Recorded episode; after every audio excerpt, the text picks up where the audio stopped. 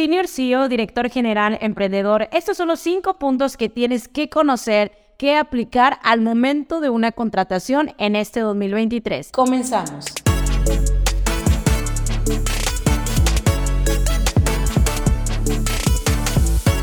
Sharsi, corporativo empresarial. Punto número uno que debemos de considerar al momento de la contratación es uno de los puntos más olvidados, la selección y reclutamiento del personal. ¿Por qué? Es una de las situaciones en las que nos enfrentamos. Es el momento adecuado para darle a conocer a nuestro eh, siguiente colaborador cuáles van a ser los requerimientos que buscamos, este, qué tipo de exámenes le vamos a poner para evaluarlo y poder determinar si cumple con el perfil que tenemos. Ojo con esto, aquí es muy importante tener en claro que a partir de la reforma en 2019 se agrega la discriminación laboral también en nuestra ley federal del trabajo. Y esto implica que si el trabajador al momento del reclutamiento se sintió discriminado, bueno, también puede llegar a demandar. Entonces es muy importante que llevemos un proceso de selección adecuado. Si no tenemos dentro de nuestra empresa este, un área adecuada, un área que se dedica a hacer este selección y este reclutamiento, es importante pues buscar con terceros, pero si llevan una selección debidamente. Algo que respalde el por qué se le dio el trabajo o el por qué no se le dio el trabajo. Ok. Perfecto. Sí, fíjate que es muy importante eso lo que dice respaldo, porque yo puedo poner unos requisitos o unas competencias que debe de aplicar eh, pues el nuevo colaborador, pero si no lo tengo fundamentado, fácilmente, como lo acabas de mencionar, maestra, pues si yo me siento discriminado, ¿qué es lo que va a pasar? Nos va a demandar. Sí, y si no tenemos cómo respaldar que no fue contratado porque a lo mejor no cumplió con los requisitos, le faltan alguna preparación, una certificación, acto. Entonces, por eso no lo podemos contratar. Es muy importante tener esa selección y reclutamiento y obviamente pues tener el respaldo de toda esa documentación donde se llevaron a cabo las evaluaciones en las cuales se advierta el por qué no contratamos a esta persona. Recuerden siempre, fundamentar el por qué. El siguiente punto muy importante, hablamos de un expediente laboral. Sí, el punto número dos es el expediente laboral. Eso es de los que las empresas se les olvida y es, es normal porque todos estamos dedicados pues a, a nuestra productividad. Claro. Pero dejamos de lado esta, esta parte este, de condiciones generales de trabajo que debemos de tener preparada porque no solamente nos va a ayudar para el trabajador, esto nos ayuda también si nos llega una inspección de trabajo, si nos llega una inspección de NIMS, hasta ahorita del SAT y de Infonavit, con esta unión que hubo de, de todos los este, este, institutos, es bien importante tenerlo. Entonces, es expediente laboral, tenemos que tenerlo previo a que entre el trabajador. Es decir, pedirle toda la documentación, requisitos que necesitamos, digo, entre otros tantos, INECUR, RFC, número de seguridad social, todos ellos. Y hasta que no nos entreguen la documentación, no iniciar con la contratación, porque pasa muchas veces que dicen, es que perdí la creencia, es que perdí no sé qué. Y luego te traigo el recibo de, de la luz de ese comprobante de domicilio, así es. Y resulta que como dos, tres meses después, no lo traen.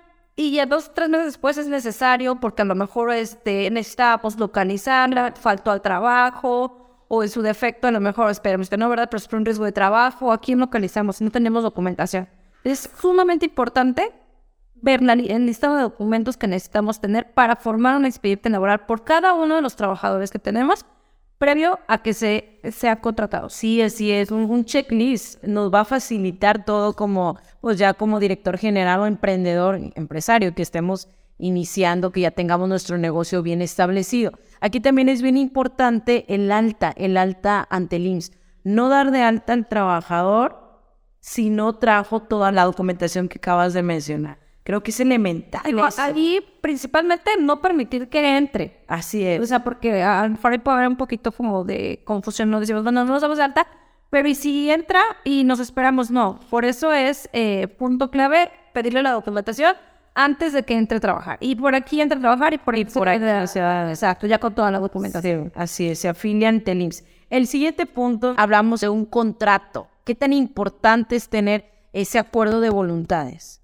El contrato es el punto número tres y es sumamente importante porque todo lo que yo quede con el trabajador es ahí donde se va a respaldar. Si yo quedo en un horario, en un, salario, en un puesto, en unas actividades, ahí lo voy a respaldar. Y el día de mañana, que el trabajador, bueno, diga, oh, es que yo no quedé en eso, yo no quería, bueno, tenemos un respaldo. Y también para los trabajadores, para ellos también es una seguridad el que exista un contrato donde se establezca tal cual cuáles son las actividades, cuáles son las funciones, en donde se va a prestar el servicio. Por ejemplo, nos pasa que ah, tenemos empresas que prestan servicios en diferentes lados. Entonces, muchas veces mantienen a unos trabajadores en una sola planta, pero luego la requieren en otras plantas, pero ellos nunca pactaron en el contrato que su, su fuente de trabajo podía cambiar a las demás plantas. Entonces ahí, ¿cómo puede obligar el patrón al trabajador si en su escrito de voluntades, que es el contrato individual de trabajo, no quedó establecido? Entonces, es bien importante que todos los pormenores en cada caso concreto, porque cada caso, aunque tengamos los 10, 20 trabajadores del mismo puesto, cada uno es diferente. Entonces, siempre hay que adaptar el contrato a cada uno de nuestros trabajadores. Entonces, Ahí vamos a especificar si tiene una condición diferente, un horario diferente, si a lo mejor va a realizar una actividad extra o una menos, menos o un salario mayor, según el caso. Bueno, ahí se tiene que establecer. Entonces, por eso es importantísimo contar con el contrato. Y sabes también, aparte del contrato, es bien, bien importante la explicación, que es el último punto que vamos a abordar, la explicación del contrato. El punto número cuatro es la explicación del contrato. ¿Qué es la explicación del contrato? Cuando nosotros principalmente requerimos un trabajador, ya sabemos cuál es nuestra necesidad. Entonces tenemos que identificar qué tipo de trabajador necesitamos, independientemente de lo del reclutamiento. Aquí me estoy refiriendo exclusivamente a las temporalidades de los contratos. Entonces yo identifiqué que quiero un trabajador exclusivamente para que me cubra una incapacidad de un trabajador que se accidentó. Entonces yo sé que ese trabajador le han dado, no sé, decir, 20 días de, de incapacidad. Entonces yo ya tengo que identificar que necesito un contrato solamente por tiempo determinado para cubrir esa incapacidad. Aquí, ¿qué es lo importante? Que yo le explique a este nuevo trabajador que solamente lo estoy contratando para ese periodo. ¿Por qué? Porque al finalizar ese periodo, en cuanto den de alta al trabajador que tengo de base, se va a acabar la necesidad de mi contrato. Pero si yo no se lo explico al trabajador, suele pasar que hay muchas confusiones y después él digo, aquí es obvio, pero muchas veces nos pasa que lo requieren solamente por periodos pequeños. Claro. No se los explican y ellos piensan que van a seguir, ¿no? Entonces es bien importante, el día que entre trabajador se le explica qué tipo de contrato se le está dando, por qué es la actividad, si va a ser un tiempo determinado, si va a cubrir nada más alguna discapacidad, si ya es por tiempo indeterminado, todo eso, cuáles son las condiciones que se están estableciendo en el contrato, porque digo, no vamos a dejarnos que no siempre eh, están, conocen tanto la ley. Claro. Es importante como especificarles qué les estamos dando de derechos y obligaciones en que ambos nos estamos comprometiendo en un contrato de trabajo. Entonces es bien importante explicar siempre el contrato antes de iniciar la relación de trabajo. Así es, es bien importante también contar con un equipo legal que pueda asesorar al momento de redactar esas obligaciones, esos compromisos, esos derechos y la explicación que es elemental, porque así que vamos a evitar pues vamos a evitar que haya confusiones y que haya demandas. Así les digo, ya cuando, por eso les decía, eh, cada, caso es especial. A veces se nos hace fácil decir, ay, bájate uno de internet, hacen que es para esto, ¿no? No, no es así, porque cada, cada trabajador es diferente su puesto, diferente su actividad, diferente a lo mejor hasta el salario. Uno como empresario siempre pacta ciertas cosas con los propios trabajadores, ¿no? Y precisamente ahí va el punto número 5, que todo lo que pactes con tu trabajador es muy importante establecerlo, ya sea dentro del contrato individual de trabajo o en algún documento aparte, donde ustedes estén llegando más si va a haber alguna actividad extra una prestación extra legal también. Una prestación, que las prestaciones van a ir un poquito más del contrato, pero algo en especial que vaya a ver diferente a los demás, es importante pactarlo. Lo pueden pactar dentro del mismo contrato o en un documento aparte.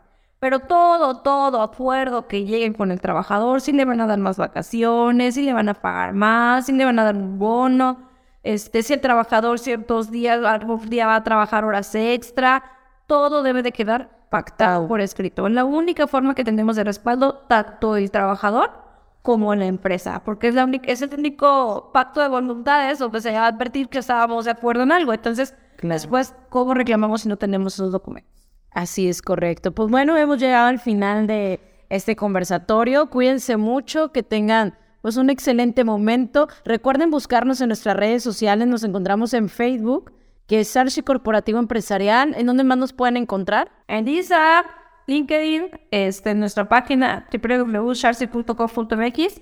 Y también tenemos dos teléfonos. Aquí en la ciudad de Monterrey tenemos el teléfono 8128 89 18 55. Y también, gracias a Dios, abrimos otra ubicación que es en Ciudad de México. Allá nos encontramos también aquellos senior CEO, director general, emprendedor que deseas pues tener ahí alguna asesoría con nosotros. Puedes contactarnos también en Ciudad de México en el teléfono 5569098512. Y recuerda, Dedícate a lo que eres experto y delega lo demás a los otros expertos. Hasta pronto.